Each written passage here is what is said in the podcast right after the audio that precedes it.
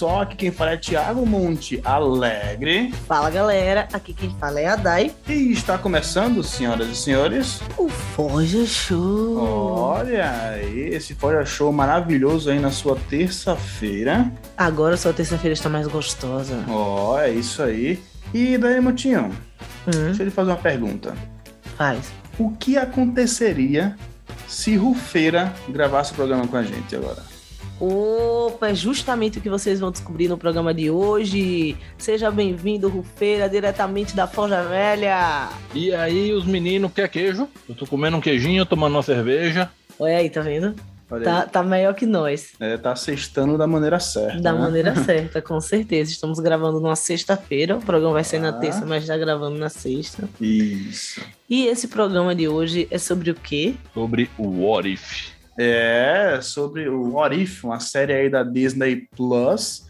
Disney Plus, né? Não, agora junto com a Netflix. Netflix. Né? É Disney Plus. É, é do, do, universo cinematográfico da Marvel, né? Ou é. o MCU. MCU. MCU, que para mim era movimento circular uniforme, mas agora é Marvel Cinematographic Universe. Você tem que se atualizar, meu amor. Tem que se atualizar.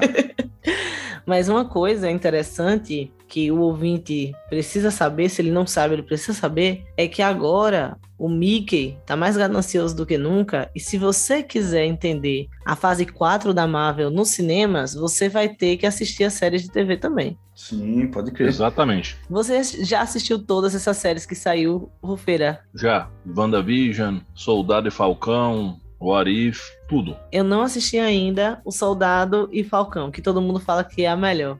Eu ainda também não é assisti a melhor. essa. Olha aí. Eu gostei muito de todos os desenvolvimentos e tudo mais. Foi simplesmente muito bem feito. Olha aí. Então, ó, quando tiver programa sobre o Soldado Invernal, a gente já sabe que Rufeira tá por aqui novamente. Olha aí. E, bom, hoje nós vamos falar da animação, né? Olha aí a Marvel fazendo uma animação. Geralmente quem faz animação boas, assim, é, é a DC, né? É verdade. E a Marvel fazendo a, a, animação do What If, que eu acho que é uma coisa que só se encaixaria bem em animação mesmo, eu acho. Ah, eu também acho. Antes disso, eu posso cortar uma coisa e ser extremamente assim oferecido e pedir a vocês para dar a dica cultural dessa semana? Ah, com certeza. Olha aí. Com certeza. Manda aí, Tem um joguinho estilo Metroidvania, super bacana, pra, de graça na Amazon Prime Gaming para quem é Prime, chamado Blue Fire. Eu tô jogando, é muito divertido. Tá viciado? Não tô viciado porque eu tô me contendo para não viciar em nada, porque senão eu vou ser obrigado a me viciar em Final Fantasy por causa do último Forja Velha. Olha aí. Se vocês não ouviram, galera, volta aí uns episódios, dá o play, que tá muito da hora. Sim, pode crer. Exatamente, mas Blue Fire é um joguinho bem legal, ele é divertido e vale bastante a pena. E para quem é Prime na Amazon, tá de grátis. Olha, Olha aí. Então, a- em respeito de, de vício em jogo, eu sei que eu tô começando a ficar viciado quando eu começo a sonhar o jogo. Ah, sim. Quando eu começo a sonhar o jogo, eu falo, putz, tô viciado. Sabe um jogo um que. pouco. sabe um jogo que eu sonhei e alucinei? Hum. Hum. É o Le- Legion TD Mega. Sabe qual jogo é esse? Esse é um Hum. mapa de Warcraft. É um mapa de Warcraft, 6. pode crer. Exatamente. É um mapa do Warcraft. E, mano, eu era muito boa nesse jogo. Era muito bom. Um dos poucos jogos que eu comecei a jogar. E eu era boa pra caramba, velho. E a gente jogava, não era online, era em, em rede. Em LAN. Em, Em LAN. Isso. E jogava todo mundo lá em casa, um monte de computador, tudo junto no mesmo canto, um monte de notebook. Chega, esquentava, mano. Eita, calor dos infernos. E a gente jogando viciado. E eu já tive sonhos e alucinações. Parem de juntar madeira! Só aí. Brenda vai me entender.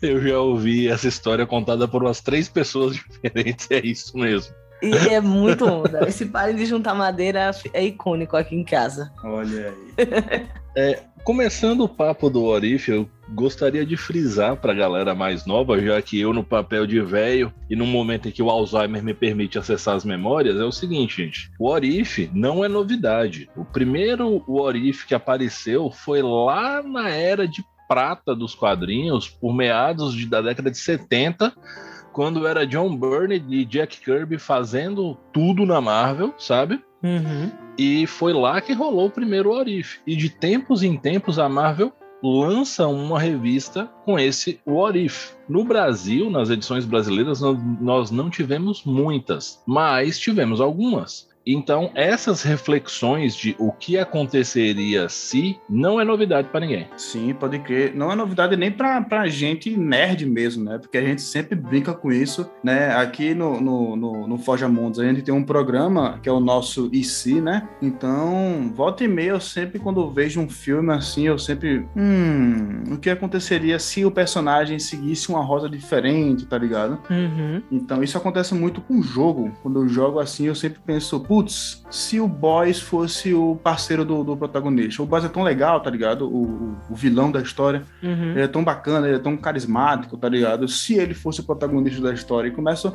a entrar nessas viagens, tá ligado? Pode crer.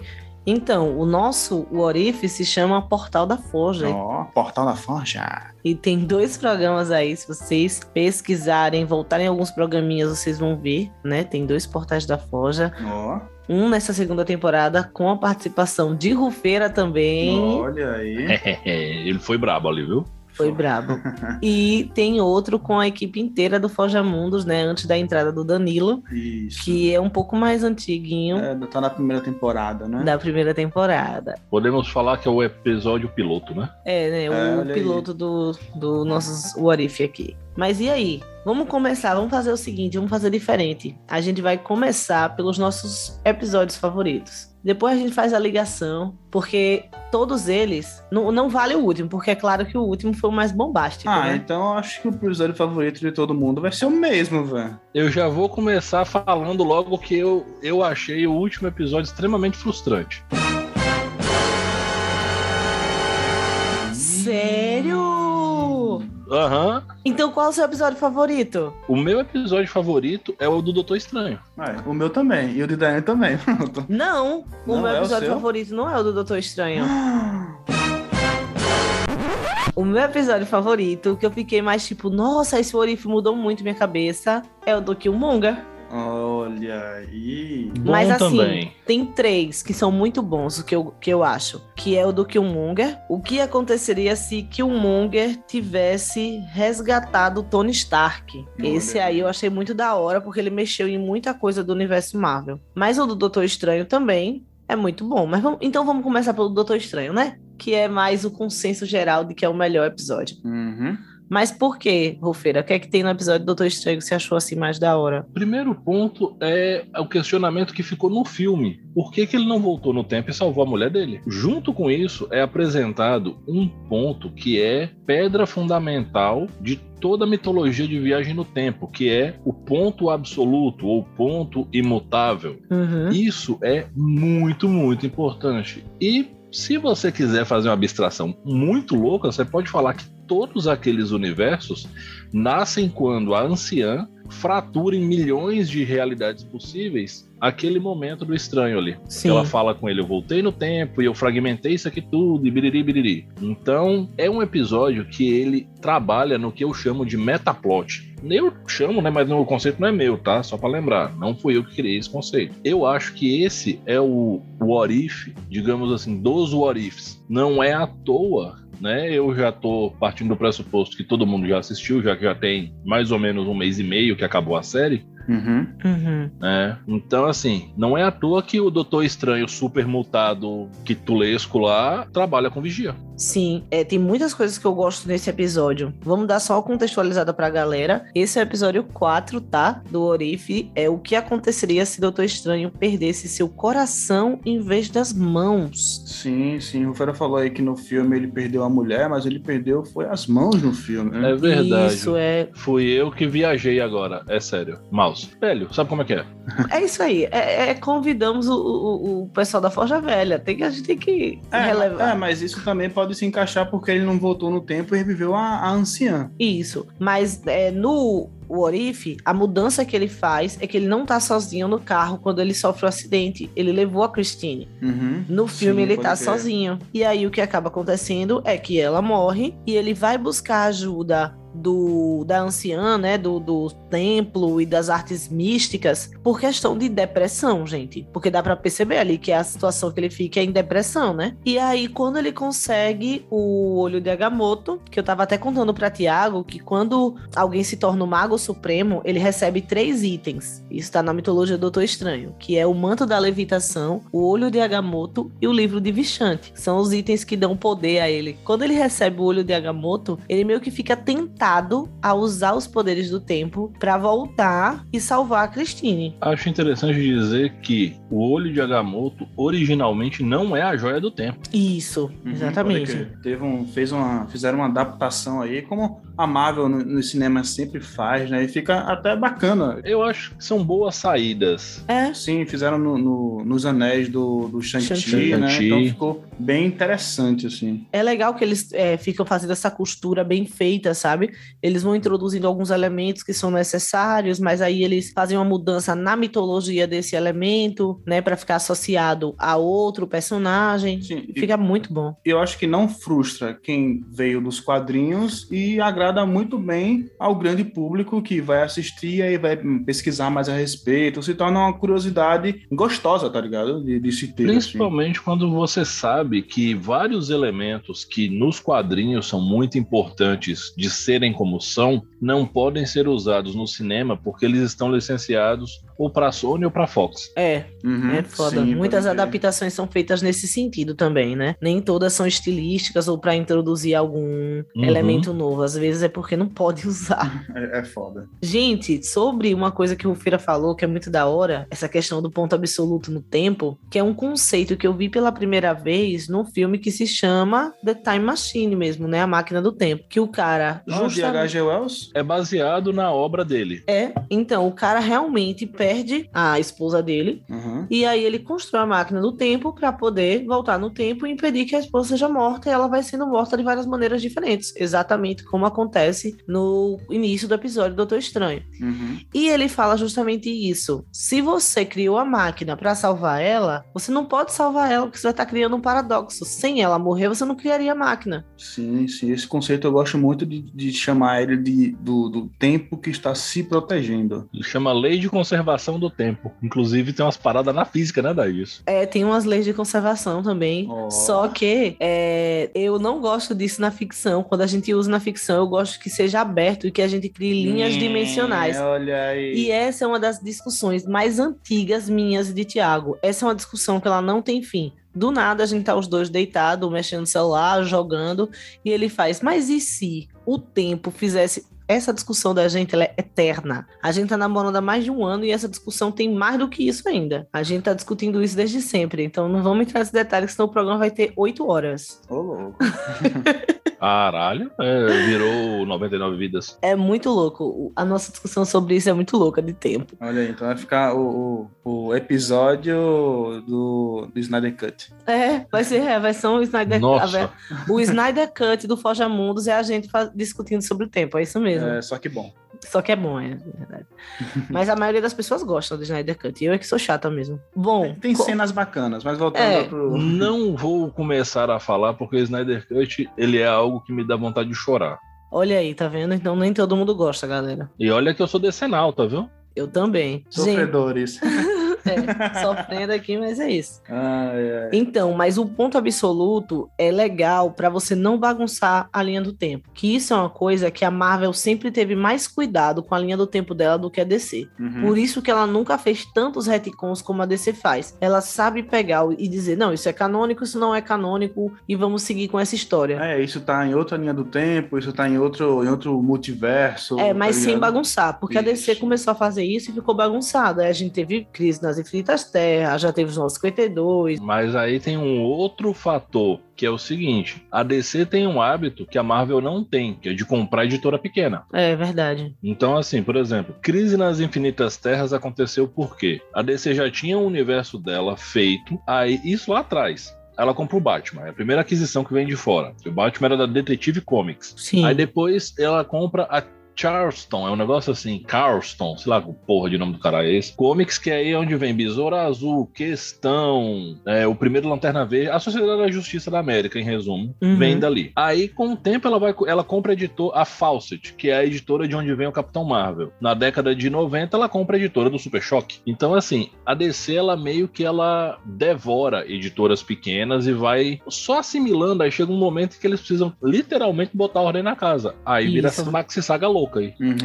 É. É. Se você observar, tem muito herói com, a- com o mesmo tema. Tipo, se você pegar as ori os conceitos originais de Batman, Arqueiro Verde, o primeiro Besouro Azul, sabe? É a mesma A coisa. alquimista é a mesma. É, o próprio Questão também, né? Que ele tem aquela pegada detetivesca. É. Sim. Que vem do comecinho das HQs do Batman, hoje em dia não é mais tão assim como o Questão. O Questão tem bem mais essa pegada, hoje em dia. Uhum. É bem mais diferente do Batman. Voltando ao papo do Orif, porque eu já tô fazendo vocês viajar demais, desculpa. Exatamente. Então, é, eu acho legal ter esse ponto fixo, né? Esse ponto no tempo imutável que controla a parada um pouco. Porque se você tá tentando fazer um universo integrado que vai juntar cinema com o stream, vai ser, vai ser muito complicado isso, entendeu?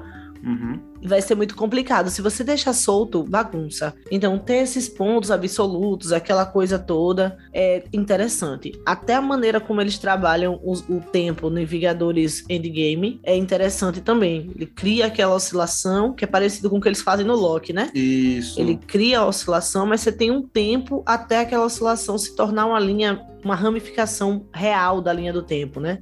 Foi- Era justamente isso que eu ia falar. Em relação quando você falou de, de cinema e streaming, séries de TV, né? Uhum. Do tipo, é, eles iniciaram a, a fase. Não sei qual é a fase a nova. Quatro, a a fase fase quatro. 4 aí. Com, com WandaVision, com Soldado Invernal, com Loki.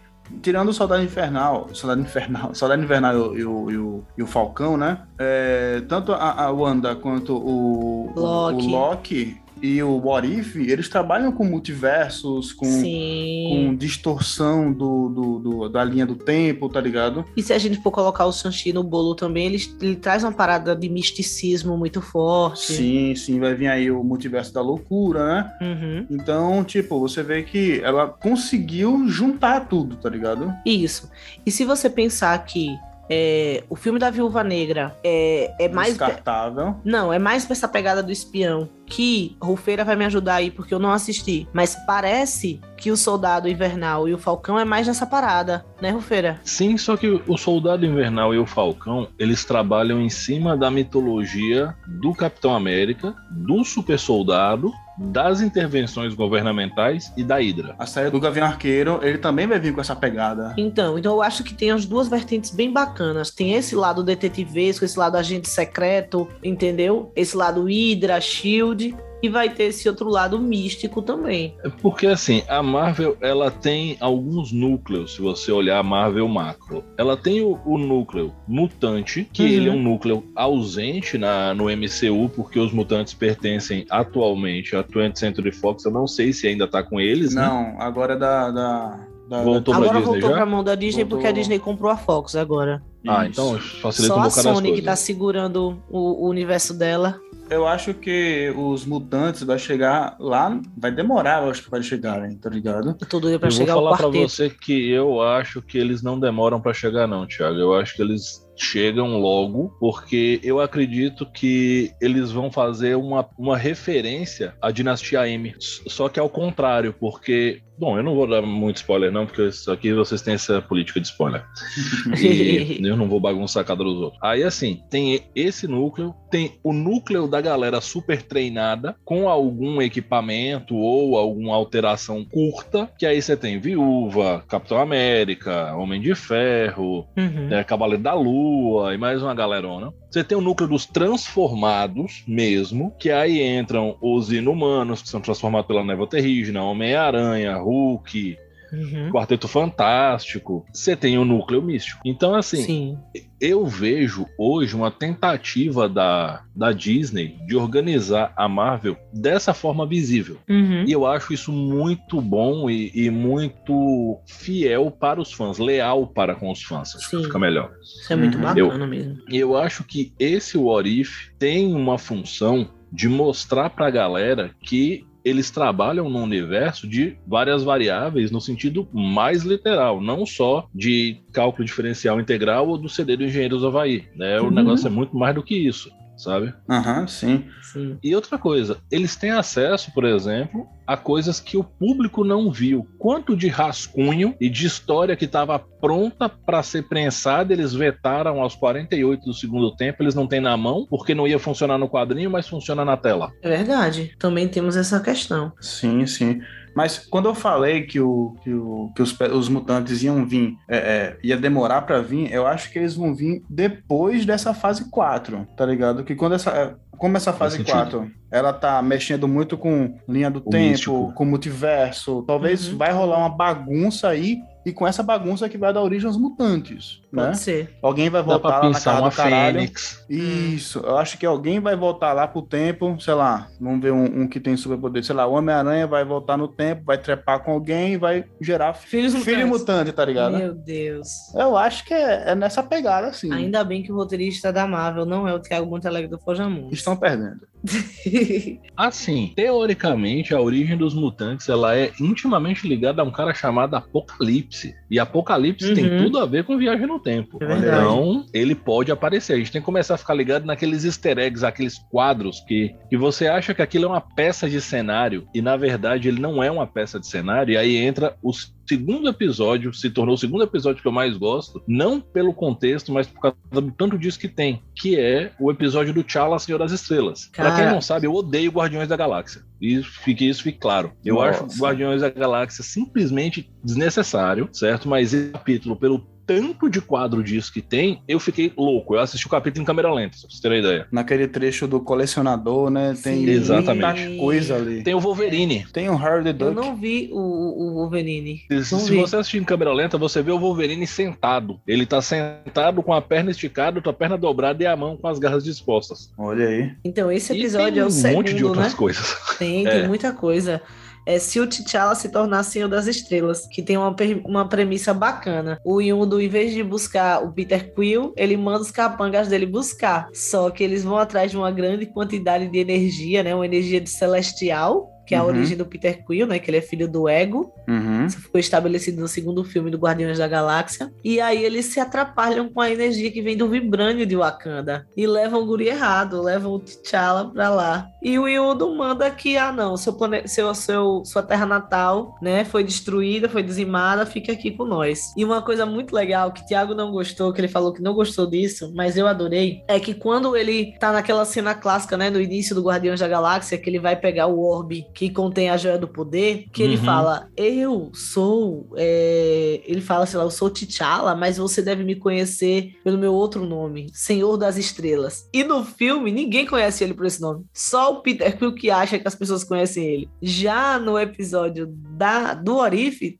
todo mundo conhece o T'Challa. Ele é um Robin Hoodzão, né? Ele uhum. rouba. Claro, porque a diferença entre T'Challa e Peter Quill é praticamente você comparar o time de futebol de várzea do campinho da esquina com o Real Madrid, gente. Onde o time de futebol de várzea é o Peter Quill. Ei, mas falar a verdade, a voz do Chadwick Boseman. Eu, eu vi os episódios pela segunda vez para fazer a pauta, aí eu vi dublado, né? Porque eu fico escrevendo a pauta, pá. Mas esse não, eu não, peraí. Esse aqui eu quero botar com a voz do Chadwick Boseman, porque o cara é moral, velho. Moral é moral, viu? O último trampo do cara. Os Chris Pratt, velho, ele, ele já me lembra Park and Recreation. É uma série que ele fez que é muito da hora. Uhum. Um dos melhores papéis dele. Ele é muito galhofada, velho. Ele é muito galhofada. Não dá para respeitar ele do jeito que você respeita o Chadwick Boseman. Então, Wakanda Forever, né? Olha aí. Agora, uma coisa que eu não gostei foi do Thanos lá. Achei tão desnecessário o Thanos nesse episódio. É, ele virou um Minion, né?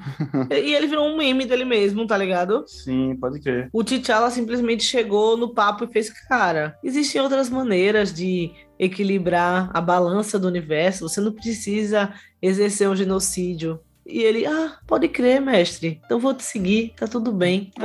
É, é tipo, Mas, esse- gente, vocês precisam entender que é necessário, em alguns momentos, você chutar o pau da barraca para fazer algumas coisas funcionarem. Como a gente tá num contexto de Guardiões da Galáxia e estão tentando incutir no T'Challa naquele momento ali algo meio Peter Quillesco, então assim, é aceitável, não que eu goste, entendam, eu não gostei também, mas assim, eu acho que era aquele mundo, era isso. É, Aquele mundo funciona como o oposto de um mundo que tá lá no último episódio, que ele aparece por 12 segundos na tela. Não, acho que bem acho que menos. vocês sabem. É, vocês sabem que, que mundo que eu tô falando, né? Aham. Então, aí eu acho que tem um pouco disso. E outra coisa que isso é teoria do Rufus, tá? Esse Instituto Data Vozes Ecoantes da minha cabeça. Não tem nenhuma confirmação além disso. Uhum. Mas eu acredito que tem muita coisa que quando tiver um próximo Orif, que vai se relacionar com esse primeiro. E talvez, por exemplo, eles tragam algumas prequels do que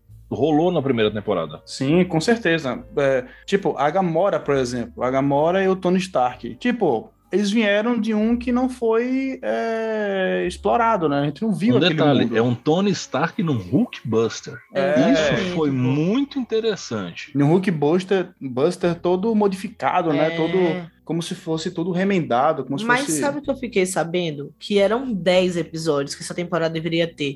E na real só foram 9. Então pode ser que o episódio que tem a Gamora com o Tony Stark tenha ficado de fora. Mas aí, pra não ter que tirar, né? No final, pra não ficar sem ela ali no final, eles acabaram deixando. Agora, o que levou esse episódio a ficar de fora, eu não sei. Eu acho que tem a ver com o planejamento da Disney. Novo modelo, oito episódios. Eu acho que isso tem mais a ver com esse tipo de decisão do que com qualquer outra coisa. Até porque tem cartazes que foram divulgados que os capítulos não vieram ao ar. Hum, É verdade. Aliás, muitos cartazes. Porque quando eles falaram de What If, se eu não me engano, se você jogar no Pinterest, no perfil oficial da Disney, são acho que uns 14 ou 16 cartazes diferentes, fora os variantes e tal. Mas de chamada de episódio, você olha e fala assim: caralho, vai ser foda. E aí não veio. No trailer mostra o, o Homem-Aranha com, com o manto do, do, do Doutor Estranho, né? O que se mostra no,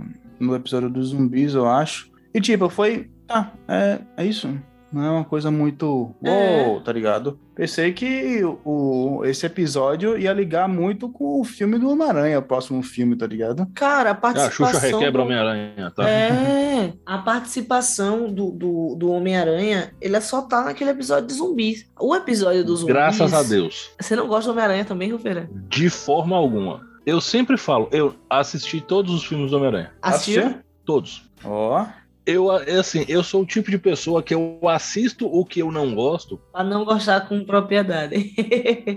eu sou muito assim. Eu tô quase assistindo a terceira temporada de You. Só pra não gostar com propriedade. Eu entendo o quanto o Homem-Aranha funciona, toda a identificação que ele gera com os jovens, o quanto ele é rentável e etc. Mas pra mim, na verdade, se você leu Homem-Aranha em algum momento da sua vida, se você leu um ano de Homem-Aranha, você leu Homem-Aranha de todos os tempos ao mesmo tempo. É sempre a mesma coisa. Todas as vezes que as histórias do Homem-Aranha saem do mesmo arroz com feijão de sempre dele, dá merda. Por exemplo, se você for ler a saga dos clones, antes você precisa baixar um tutorial de uma hora no YouTube pra você Cara, não é se perder pra saber quem é o Homem-Aranha em certo tempo. Porque tem Peter Eu Parker, acho que nem eles Ben sabem, eles Reilly, chutam. o Venom, um- Homem-Aranha da Hydra, Homem-Aranha no seu. Sabe, tem mais Homem-Aranha ali do que tinha clone do Super-Homem na ressurreição do Super-Homem. Que já era uma coisa desnecessária. Mas pelo menos você sabia quem era quem. Chega um ponto que a tia May surta. Eu não sei com quem eu tô falando. Caralho, a tia May falando, eu não sei com quem eu tô falando. Acabou é o editor falando assim: Meu Deus, me a gente já férias. se perdeu há muito tempo. É. Mas, ó, ele aparece no episódio do Zumbi Rufeira fazendo exatamente o papel que o Homem-Aranha sempre faz: do amigão da Sim. vizinhança, daquele bastião da esperança, do cara que vai seguir sorrindo. A função dele nessa Marvel nova é muito bem feita. Eu concordo com isso. Ele é a esperança. Ele é a esperança. Ele é o grilozinho da esperança, sabe? Ele é a pessoa que vai trazer o sorriso no momento certo. Eu acho super bem construído. Gosto da construção da situação, mas continuo não gostando do Homem-Aranha. E eu acho que esse episódio do zumbi ele foi muito mal alocado, velho, na temporada. Porque, veja, você vem do episódio do Doutor Estranho, que é o episódio 4. Uhum. E aí o 5 é justamente dos zumbis. Não, mas tem um que também tá muito whatever, que é o do, o do Thor. O do Thor Nossa. O ridículo. terceiro melhor episódio. É maravilhoso esse Nossa, episódio. pra mim ele é o pior episódio da temporada, Rufeira. De longe. Nada. Vocês estão altamente equivocados, mas não, eu só tô enchendo o saco de vocês. Vocês estão errados, crianças. Aprendam o episódio do Thor. é bom. Por que você gostou desse episódio? não é o Orif o nome? Sim. Se o Thor fosse filho único, não ia tirar todo o peso, estresse e toda a- aquela seriedade formal do herói de Asgard de cima dele? Se ele tivesse sido criado de boas pelo pai e pela mãe como um príncipe? Cara, aquilo é perfeito. Cara, aquilo ali aquilo. é o Thor como deveria ser, ponto, sabe? Porque o Thor, na verdade, é porque assim, ali eles eh, fazem várias referências a vários momentos do Thor. Ao Thor da farra, ao Thor mais metido do que ele é, sabe? Aquele Thor que Júnior fala que depois da Guerra Civil ele encontra com o Tony Stark no meio de um deserto nos Estados Unidos, ele falando, vou trazer Asgard pra cá. Aí o Homem de Ferro fala, ah, você não vai. Ele dá um cacete no Homem de Ferro, dá curto na armadura dele e sai, aí ele, daí o Homem de Ferro, ah, mas eu não posso ir embora, a armadura quebrou. Ele falou, vá andando. E aí ele, sabe, ele tem Uhum. um pouco desses Thors todos, só que num contexto onde ele foi criado sem a necessidade de se provar perante a ameaça do Loki. Ele só prova que filho único é tudo pau no cu. Exatamente. Deram uma função para aquela Capitã Marvel ridícula, a construção daquela, que é a mesma Capitã Marvel da Brie só que num contexto onde ela tem um, um sujeito idiota para apanhar dela, ela funciona muito bem, sabe? Ela faz a função tipo a vida cobra. É, mas tipo, eu achei o episódio meio bobo. É, eu achei bobíssimo, muito bobo. Mas isso ele é mesmo. Mas é a premissa dele. Na hora que eu É. vi a chamada, eu automaticamente ativei o, o, o filtro máximo de suspensão de descrença. Não é Olha à toa aí. que é nesse episódio que a gente tem o casal entre Howard the Duck e a Darcy. é Sim, verdade. sim, muito da crer. hora. Muito da hora. No, no- no nível de inocência, eu achei muito massa. Mas Aham, isso é extremamente legal para quem já assistiu Howard the Duck na vida. Porque uma das cenas mais icônicas do filme de Howard the Icônicas Duck não, traumatizantes. É icônico. Ele transa com a loirona e mostra ele deitado na cama, assim, com um cigarro e ela deitada com a cabeça no peito dele. Nossa. Tipo, ela é Sim, três vezes maior que ele. a, a capa do, do, do- do- da fita é um, é um ovo quebrado com um charuto saindo de dentro. Então você vê que os anos 80 não, não são para iniciantes, tá ligado? Não, os anos 80, se você não tem um. Se você não, não- não estudou um pouco com Batman e pegou um preparo, não vá flertar com os anos 80, porque você não vai aguentar, cara. E essa loirinha Sabe? que transou com, com Harry the Duck é a mãe do, do. do McFly, eu acho. Não, é? Do De Volta pro Futuro. McFly. Marty Isso. McFly. Isso, ela é a mãe dele. Então, tipo, ela também já tentou transar com um filho, né? E com o pato. E com um pato. Com o pato ela Problemas. conseguiu. Problemas. Então você vê assim, anos 90, É um lugar. ok, legal, mas eu nasci nos anos Detalhe, 90. detalhe que esse episódio do Thor, velho, ele é. E se o Thor fosse filho único? Quando eu li o nome, eu pensei, tá, foda-se, tanto faz ele ser filho único. Mas aí eles trazem que aquela que premissa, eu não sabia. Eles trazem aquela premissa de tipo, tá, ele não teve que se preocupar com o irmão, ele não teve aquela responsabilidade, ele não teve a disputa, porque eles colocam muito isso no episódio, que a disputa do Loki e do Thor para saber quem seria o futuro rei de Asgard fez com que eles tentassem reavivar o melhor deles, né, para poder mostrar mérito. Mas como ele não teve isso, a parada era dele, ele virou um cara arrogante. Quer que eu te diga ao que, que esse episódio faz referência? Que American Pie. Ah, mas tem muito disso, pô. Ele, ele curtindo em Las Vegas, ele chama a galera toda.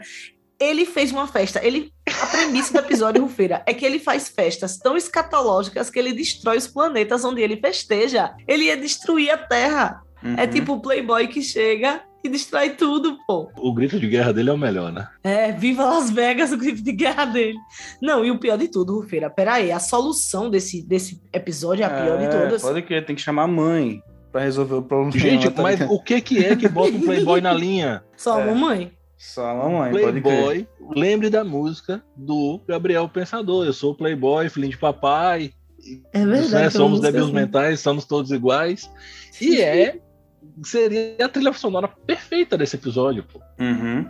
É verdade. Perfeita. Um detalhe, esse Thor tem um, uma cutucada na Riot, porque o Thor sem a barba e a forma com que eles desenharam o, em alguns momentos a caixa torácica dele, ele tá parecendo o Tariq numa skin nova do LoL. Olha aí. Olha Cara, aí. é verdade.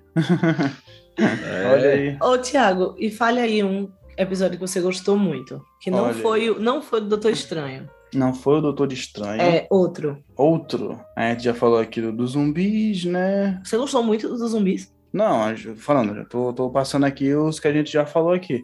Eu saber acho. seus favoritos. Os meus favoritos é o Doutor Estranho, é o do. Como é? O do Killmonger e o do. é, e os finais. O, o, o, o episódio 8 e o 9. Sabe o que eu gostei muito no do Killmonger? Hum. O final com a Pepper e a Shuri interagindo.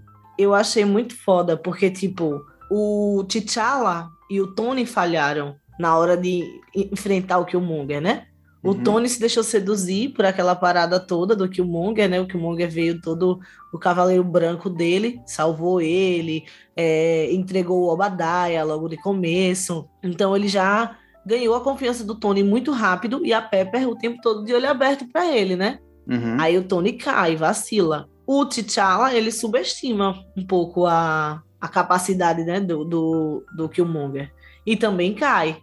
Mas a Shuri e a Pepper não, elas foram, mostraram força. E isso é uma parada que eles trouxeram em todos os episódios, assim. Alguma coisa para mostrar força feminina, para trazer um pouco as personagens femininas mais para cima, que eu acho que também é um traço dessa fase 4. A fase 4 começa com o filme, na- nos cinemas, ela começa com o filme da Viúva Negra, na nos streams ela começou com a série da WandaVision e aqui ele começa com o episódio da Agente Carter. É, porque tem esse episódio da gente Carter Como que, eu gosto desse episódio. que, apesar dele ser um bom episódio, ele não muda muitas coisas, tá ligado? O orife dele não é tão uou, tá ligado? Radical, é, É, porque verdade. ele, ele termina como o Capitão América Terminou. também, tá ligado? Tipo, ela vai, de alguma forma, só não foi congelado. Ele, ela voltou pro, pro tempo, tudo passou, foi a mesma coisa, tá ligado? Não teve Uhum. nada de diferente. Então, eu acho interessante esse da Agente Carter, porque como ele foi o primeiro, o Orife foi uma coisa muito pequena. Eles só chegam e falam: Você não ficaria mais à vontade na cabine? E ela fala: Não, vou ficar aqui. Tipo, olha a pequena mudança. Foi muito efeito borboleta esse, pô. Uhum. A pequena decisão que ela toma de ficar ali muda tudo. E, eu, e o Vigia ainda fala: Ó, ó, esse é o momento. Esse é o momento quando a Agente Carter decide não subir, tá ligado? Uhum. É muito Cara, massa. vamos falar a verdade, o Vigia é o sonho de todo fofoqueiro. É, Vigia é o fofoqueiro interdimensional, pô. Vigia não tá por brincadeira, não. É o olho que tudo vê e tudo sabe, que é como a gente chamava minha avó. Porque quando eu morava com a minha avó, ela morava na casa de cima. Aí eu morava na casa que ficava exatamente embaixo da dela e minha tia mais ao fundo.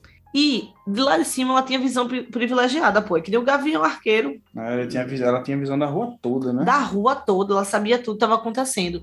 Então, a gente menos, quando a gente menos pensava, a gente dizia: não, vamos, vamos chegar aqui na esquina que vovó não vai ver. Não vai ver o quê? Ela lá de Hum. cima vendo tudo. Aí eu chamava ela de olho, tudo vê, tudo sabe. O vigia é minha avó, Fátima. Olha aí.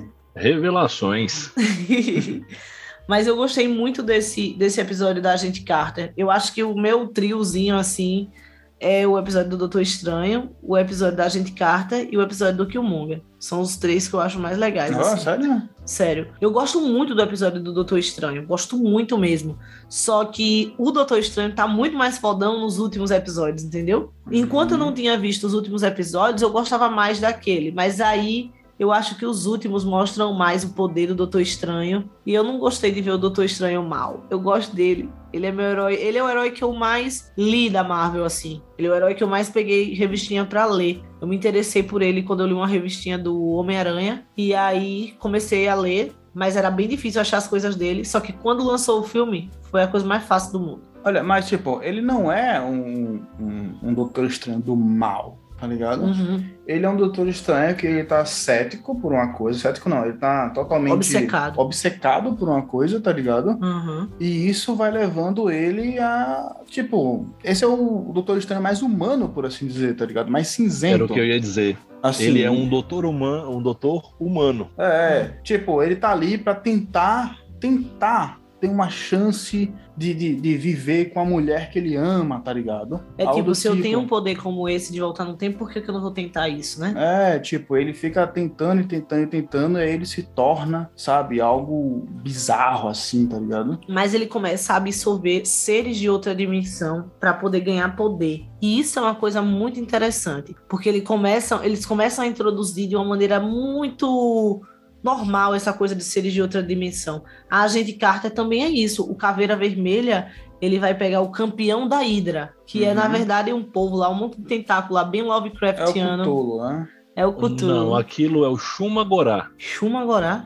Olha aí. Aham. Shumagorá também é Lovecraft? Não, o Shumagorá é, é o Cthulhu da Marvel. Ah, tá. Entendi. Não Olha sabia aí. que tinha. um- Ah, se você for olhar, ele é bem, bem bacana. E assim, ele é um personagem do multiverso cósmico. Ele foi Uhum. muito presente na década de 80. Na década de 90, ele ficou muito popular porque ele é um personagem jogável em Marvel Super Heroes de PS1, Saturn e Arcade. Hum, Então, assim, ele aparecia muito no, no contexto das histórias do quarteto. Como ele tinha ficado no limbo, e eu inclusive achava que ele seria um dos personagens que estava suspenso por causa de licença, me estranhou ele aparecer, mas eu achei bacana. Uhum. Né? Valendo lembrar que Shumagorá é um dos senhores do caos da Marvel. olha aí. Então, é por isso que ele não consegue absorver ele todo, né? Ele é o único E nem de cara. criatura mística que ele, tipo, só pega alguns tentáculos. Isso, é, ele não absorve ele completamente. E Interessante que no episódio da Agente Carter, ela some, né? Passa 70 anos sumida, como Uhum. o Steve, só que É. ela não é congelada. Ela fica ali meio que lutando contra esse Shumagorá, é, Rufeira? Não, ela é congelada sim. Ele, o, o Nick Fury encontra ela congelada. Não, eu, eu acho que ele encontra o Tesseract. Quando ele mexe no Tesseract, ela sai lá de dentro. Cadê Steve Não, Rogers? ele baixa, ele passa a mão num negócio gelado e ele acha o escudo. Não, Ela foi Ah, congelada. Isso aí é no outro episódio. Esse aí é no episódio do Rick Pin, que ele mata todo Pin. mundo. né? Ah, pode crer, mas eu acho que é o é, terceiro a episódio. mesma linha. Não, não é porque Não é. quando ele passa a mão, o escudo que ele vê tem uma estrela. Que aí é o escudo do Capitão América. Isso, o escudo da Capitã Carter é, uma, é a bandeira do... Da Inglaterra. Da Inglaterra, tá ligado? Aí eu também achava que era o mesmo, Rufeira. Foi Tiago que me mostrou a diferença de um escudo pro outro. Não é a mesma linha do tempo, não. Porque aqui nessa linha do tempo, do episódio 3, né? Que é se o mundo perdesse seus heróis mais poderosos, nesse, nessa linha do tempo, quem se tornou o Capitão América foi realmente o Steve Rogers. e Ah, aí, por isso que ok. tem a estrelinha ali. Uhum. Tanto que é, é, esse, esse mundo, né? Eu e Daiane tava assistindo aqui e falei, esse mundo foi esquecido, tá ligado? Ele foi, foi mostrado ali, e lá no final, no- nos últimos episódios não teve, só que no último episódio Ele aparece. ele novamente. aparece de novo. É, tipo, como aí nesse, nesse universo a Viúva Negra morre, tá ligado? Um monte de herói morre. Na verdade, nesse universo, todos os Vingadores originais do primeiro Vingador, não, do não filme todos. Vingadores, morrem. Não, não Sim. todos, porque tinha o Capitão América. Não, o Capitão América, ele realmente, o Capitão América é o único que não morre porque ele ainda não tinha sido descongelado nesse universo. Mas o Thor morre, o Clint, que é o Gavião Arqueiro, morre, a Viúva Negra também, Tony Stark também, o Hulk morre, pô. Uhum. Então todos eles morrem e ele só fica com a esperança do pagerzinho da uhum. Capitã Marvel e ele encontra o escudo congelado, então dá a entender que ele também vai descongelar o Capitão América. Sim, sim. Tanto que lá no, no, no- no último episódio, né, mostra a, a viúva negra indo pra esse, pra esse universo, né? Isso, que ele que o, o Vigia fala que é o universo que perdeu sua viúva. Isso, pode crer. Interessante que nesse episódio do. Eu acho que esse é o que menos reverbera, assim, o que o mundo perdeu os seus heróis. Uhum. Que a gente descobre no final que é o Hank Pym que tá matando toda, todos os Vingadores só pra poder o, o Fury não conseguir completar o álbum de figurinhas. Porque foi bem isso, tá ligado? Pra mim. Foi muito motivo nada a ver, né? Escroto. Motivo escroto da poxa. E aí o, o Dick Fury fica lá, morre todo mundo e ele forma esses novos Vingadores só com a Capitã Marvel e o Capitão América, né? É, o que se tipo, dá a porque, entender. porque ele não foi e matou o Nick Fury só, tá ligado? Exatamente, ficou matando os outros. Achei nada a ver. Esse episódio só tem uma coisa que eu gostei bastante, que é o destaque que a Viúva Negra ganhou. Nesse episódio ela tem um destaque muito grande. E no episódio 8, que é o de Ultron, né? Que, que começa, começa o fim, né? É. o começo do fim ali. No episódio 8, ela também tem um destaque muito grande. E aí eu tava até comentando com o Thiago, a gente assistindo. Porra, velho. Filme da Viúva Negra. Aí tem essa parada de esse universo perdeu sua viúva e trazendo a viúva negra de um universo alternativo. E ainda dando destaque pra ela no Orife. Porra, velho. A Marvel ainda queria mais coisa com a Scarlett Johansson. Mas ela, pô, vai processar os caras. É, mas, tipo, Eles já fizeram as pazes. Sim, Mas os caras foram paia com voltou. ela. Os caras foram paia mesmo. Tanto é, Rufeira, que a Disney já fez as pazes com ela. Eles se resolveram. E isso. ela tem planos pra continuar com a Disney, tá vendo aí? Uhum. Eles tinham planos pra botar ela no, no, no universo de novo, pô. Essa parada toda que eles fizeram aí de, de tirar a viúva de um lugar pro outro, eles vão fazer isso nos cinemas. Escreve aí, anota aí o que a Dai do Forjamundo está dizendo. Olha, eu tô esperando muita coisa do, do, do filme do Doutor Estranho, velho. Eu- Ah, eu também, eu tô com medo do hype. Eu tô esperando é eles anunciarem uma equipe chamada Thunderbolts. Os Thunderbolts estão sendo formados por uma mulher que apareceu no Falcão e Soldado. Não vou dar mais spoiler além disso, mas assim, é muito nítido que ela está montando os Thunderbolts. E talvez, talvez, tenhamos uma guerra civil decente, não aquela pataquada do segundo filme, Cara, decepcionante pra quem viu qualquer coisa do Guerra Civil, aquele filme. Sério mesmo, pô. É um dos filmes que foi mais triste pra mim, porque como eu não acompanho muito os quadrinhos da Marvel, esse daí era um que eu tinha lido, que eu tinha gostado pra caramba, e cheguei lá decepcionada, velho. Olha aí. Aquela lutinha, aquela lutinha no estacionamento. Eu te mostrei a splash page do, do- da luta deles. E você compara com aquela lutinha do, do Não, estacionamento, mas dá não vontade de seria- chorar. Mas não seria mesmo, não seria Não, a mesma coisa, porque não tinha os X-Men também, porra. Sim, sim, não tinha muita coisa. E, na, muito- e no Guerra Civil, dos quadrinhos, é herói pra caralho, velho. É algo Sim. assim, tipo, muita coisa. Guerra Civil é um evento que é para redefinir a Marvel, inclusive por problemas de contrato. Não sei se vocês sabem disso. Eles mataram um monte de gente porque eles não estavam chegando em acordos financeiros viáveis com roteiristas, com desenhistas. Então eles botaram um monte de gente que estava sendo foco de disputas jurídicas, mataram. É, eu, eu acho que o, o Guerra Civil só iria funcionar mesmo se fosse uma série. Porque aí sim, Sim. você podia focar um episódio em um, em, um, em um núcleo de heróis, um episódio em outro, um episódio em outro, tá ligado? Com e ver como certeza. essa guerra reverbera. É, tá ligado? Então assim ficaria bacana. Agora, em um filme, você botar uma porrada de herói, tipo, me impressionou muito no, no Vingadores Ultimato, velho. É pra caralho. Cada um Mas tem eles um- uma colocaram- ceninha assim, pá. Mas o Vingadores Ultimato tem muito figurante. É isso, exatamente. E assim, se, é porque comparado com a, a saga que é a base do do primeira etapa do MCU, que é Desafio Infinito, não é a Uhum. trilogia do infinito, é só Desafio Infinito. Observe que eles fizeram 21 filmes para adaptar uma trilogia de quadrinhos que tem mais ou menos 14 histórias acessórias. Foram 21 filmes. E aí, eles não tiveram novamente tudo que eles precisavam para mostrar, porque, novamente, não tinha os cósmicos, que Galactus não pode, Uhum. Adam Warlock não pode, Sufista não pode, X-Men não pode, e por aí vai. Então eles tiveram que recorrer a um monte de, de Dora Milaje genérica, de soldado de, de Asgard Uhum. e Howard do Pato, né? É, tá lá com também. certeza. Olha aí, mas Adam Warlock já foi confirmado para Guardiões da Galáxia 3. Pode aguardar Só aí, vou galera. assistir por isso. Vou falar que o filme é ruim depois de assistir, porque eu tenho quase certeza que isso vai acontecer. Ter O dois foi eu não ruim. consegui, eu não consegui assistir o 2, eu dormi oito vezes. Eu tentei oito vezes. Na oitava eu falei, chega. Olha aí.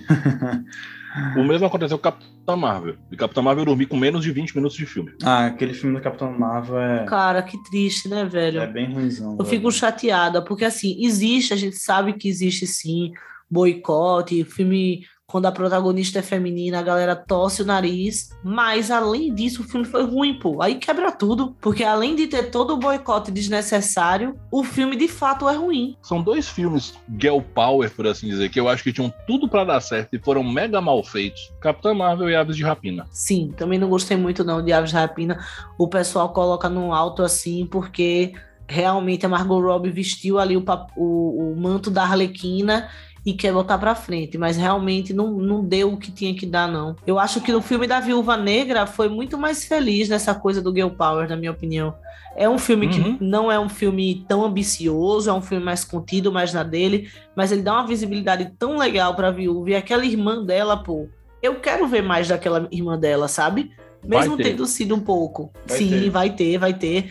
Mas foi muito bacana a maneira como eles trouxeram, entendeu? Então acho que aí eles têm um acerto. Previsão do Rufeira. Aguarde ela em Falcão e Soldado. Olha aí. E eu também gostei muito de como a Wanda está lá em WandaVision. Foi muito bacana a maneira como ela é colocada, todo o desenvolvimento dela, como que as coisas acontecem e se desenrolam. Então acho que a Marvel tá pegando a mão de como desenvolver as personagens femininas. Mas WandaVision, uma coisa que faz ele ser muito bom é porque WandaVision, ela, ah, ele desenvolve em cima dos estágios do luto. Sim. Eu vi uma psicóloga falando que são, eu não sei agora quantos estágios do luto são, mas tem X estágios do luto e WandaVision desenrola em cima de todos esses estágios. E isso ficou muito bem feito e casado com o avanço de década por década Sim. dentro dos sitcoms, foi do caralho. Foi muito bom. Olha, para quem gosta de série de TV, como eu, que sempre assisti série de TV, eu assisti a Love Lucy, gente, que não é nem da minha época.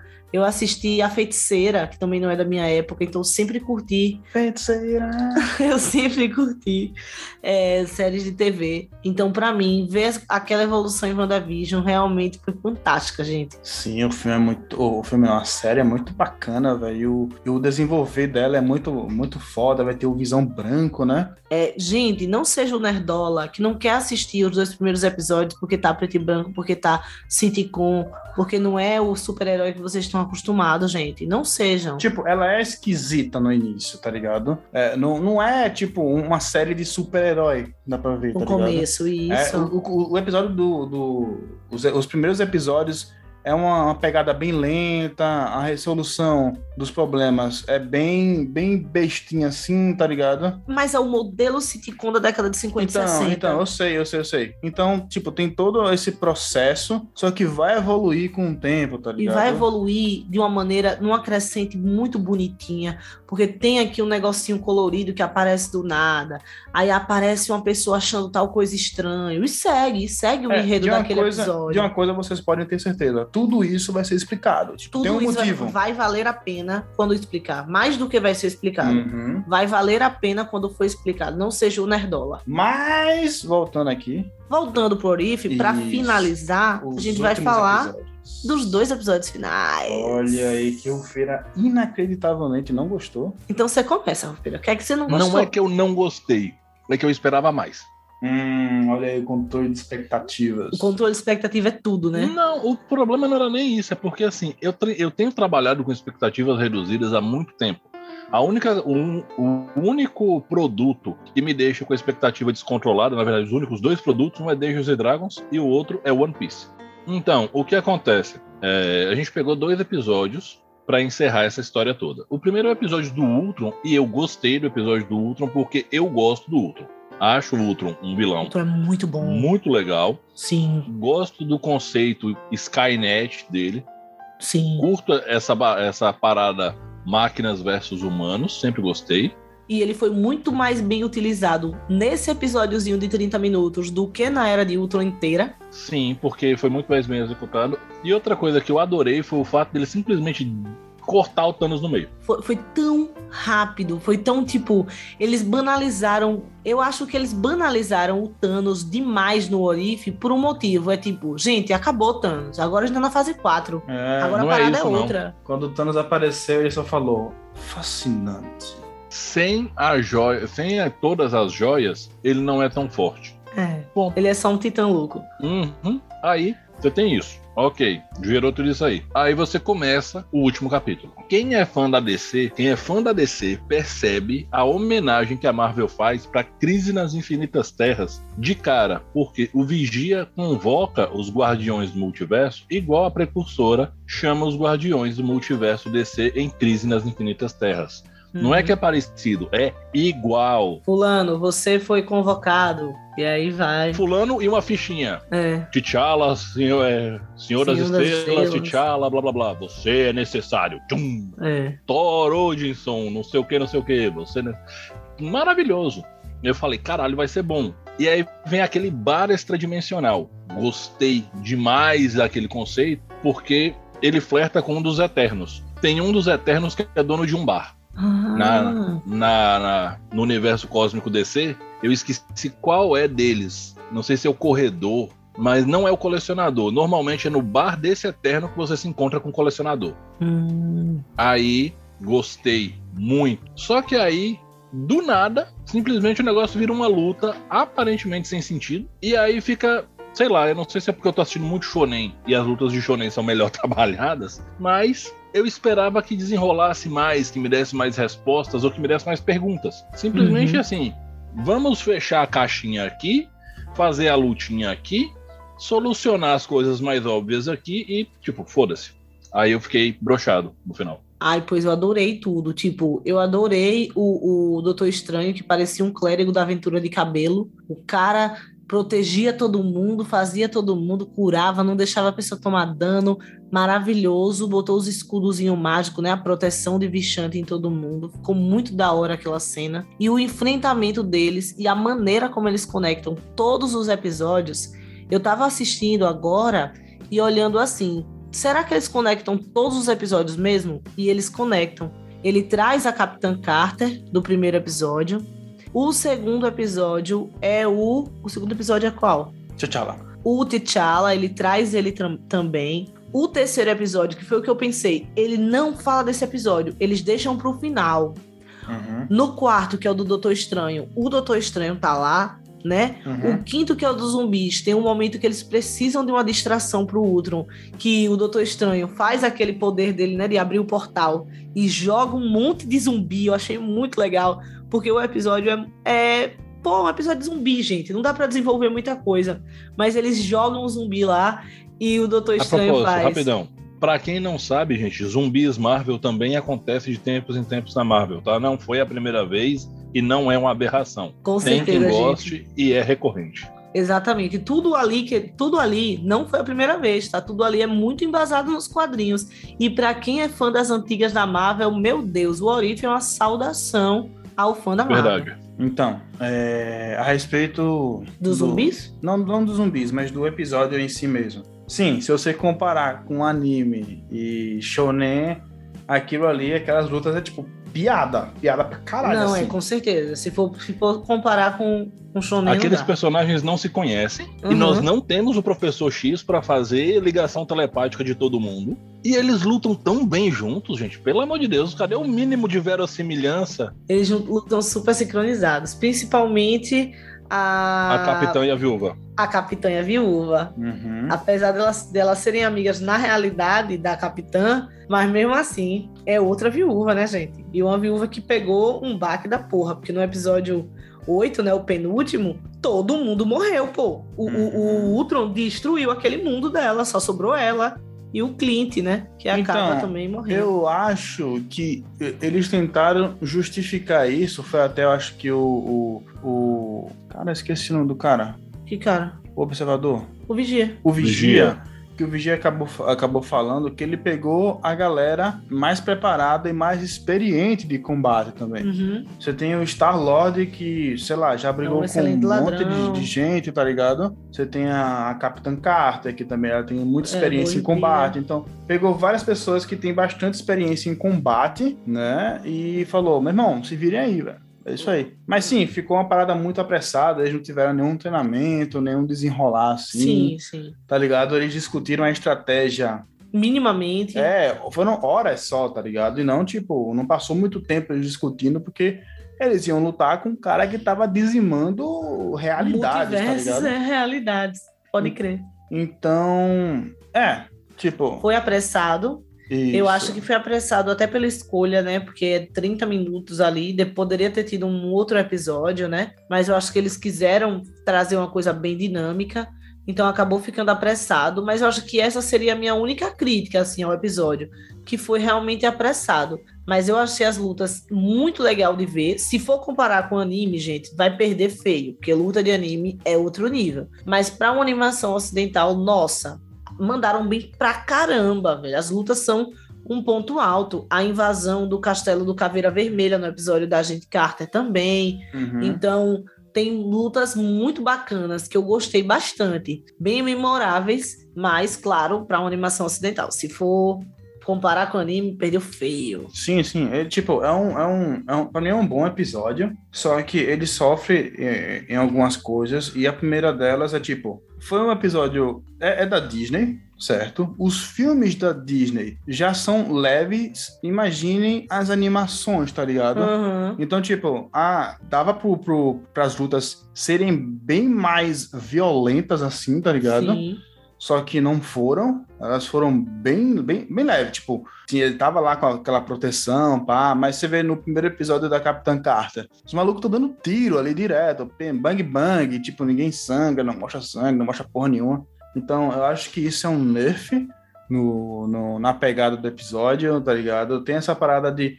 Não, não, eu não gosto muito da animação 3D, eu detesto essa merda, tá ligado? Mas essa até que eles não abusaram tanto Sim. do, do coisa, mas eu queria muito que fosse uma animação tradicional. Eu acho que ganharia pra caralho se fosse, sei lá, estilo Castlevania, tá ligado? Ia ser Sim. muito melhor, pô. Ia ser muito mais fluido, ia ser mais bonito, na minha opinião. E eu acho que é... é- essas são as minhas ressalvas sobre o episódio. É, a minha única ressalva é que é apressado. Eu gostei pra caralho do episódio. Olha aí. Rufeira, você gostou do, do Thor e não gostou desse. Porque o do Thor é mais factível. Eu só não gostei de uma coisa nesse episódio. O quê? O Killmonger já saber de, tipo, ele mexendo ali. mexer no é, ele outro, mexeu né? ali na cabecinha, aham, aham, um tempinho ali, pum, pronto. Eu Já sei vi. que Então. se eu mover assim, vai vir tudo pra mim, parte, não sei o que. Eu achei isso um pouco piegas.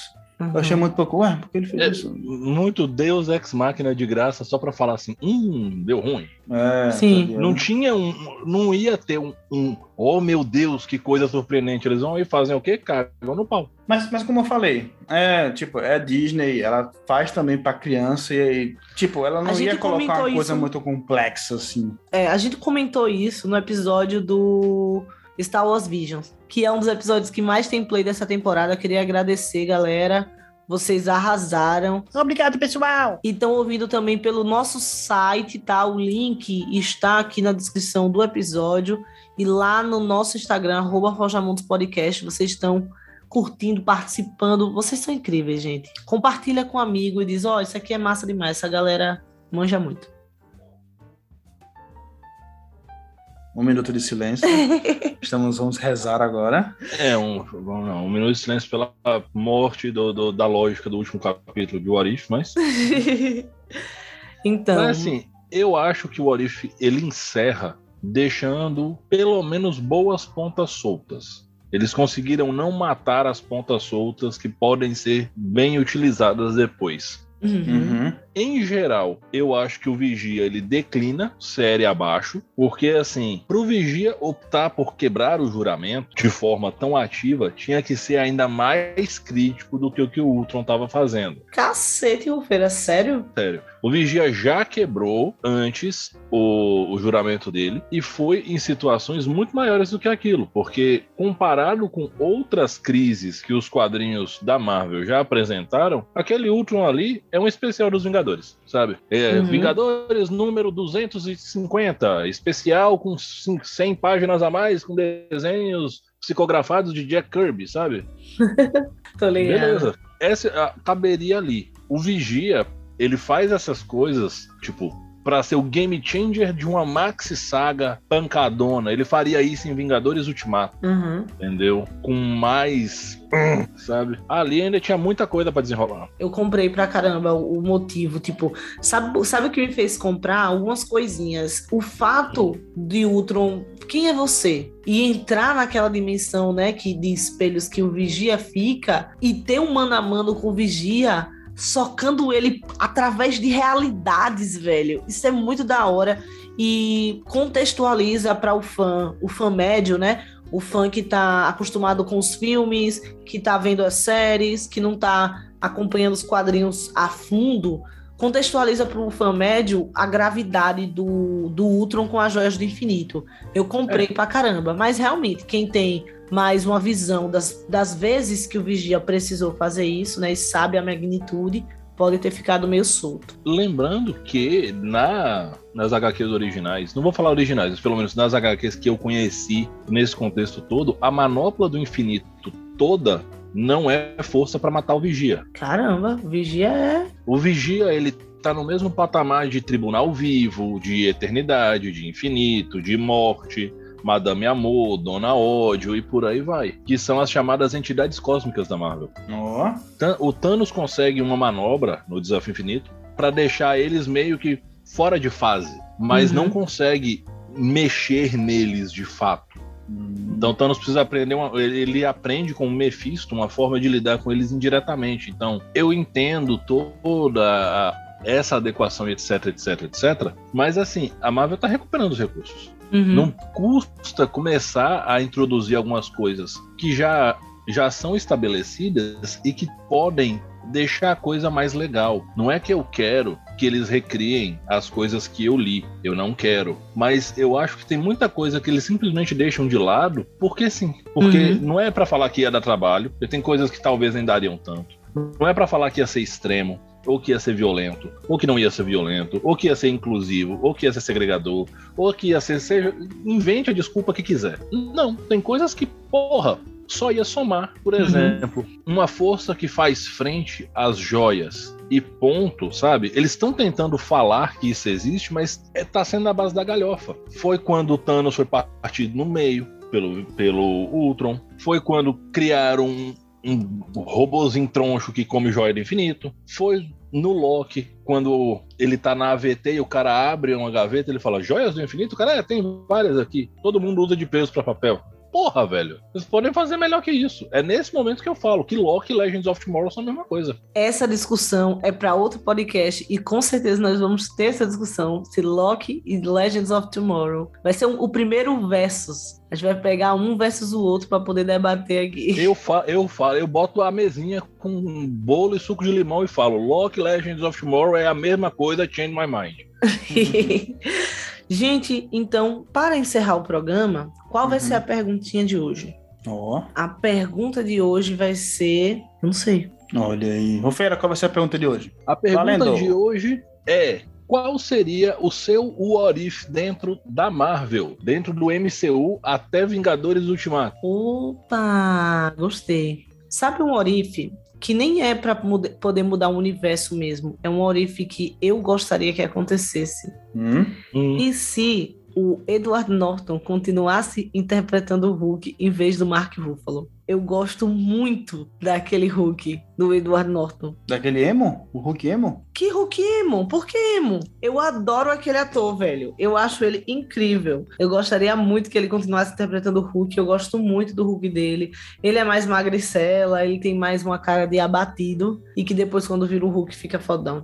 Então é. esse era o meu Orif, esse era o que eu queria. Sei, eu gosto do Mark Ruffalo. Não, ele é, é excelente, excelente ator, ele é um excelente ator, ele é um excelente ator, mas eu gostaria que continuasse na mão do Eduardo Norton. Ok, o Feira. O meu Orif nessa situação, basicamente seria o que aconteceria se nós tivéssemos mais filmes para estender o que aconteceu entre Vingadores Guerra Infinita e Vingadores Ultimato? Ah, passar o pessoal depois do, do Blink? Do, não é Blink é, que eles estão chamando? É, Blip do Blip. Eu acho que fez muita falta. Tanto fez falta que WandaVision trata disso, Soldado e Falcão trata disso. Uhum. Uhum. Então, assim, eu acho que poderia, caberia muita coisa. Muita coisa eu acho que é exagero. Mas dava para encaixar, por exemplo, no lugar daquela obra hum, mal executada da Capitã Marvel, um filme do Homem-Aranha.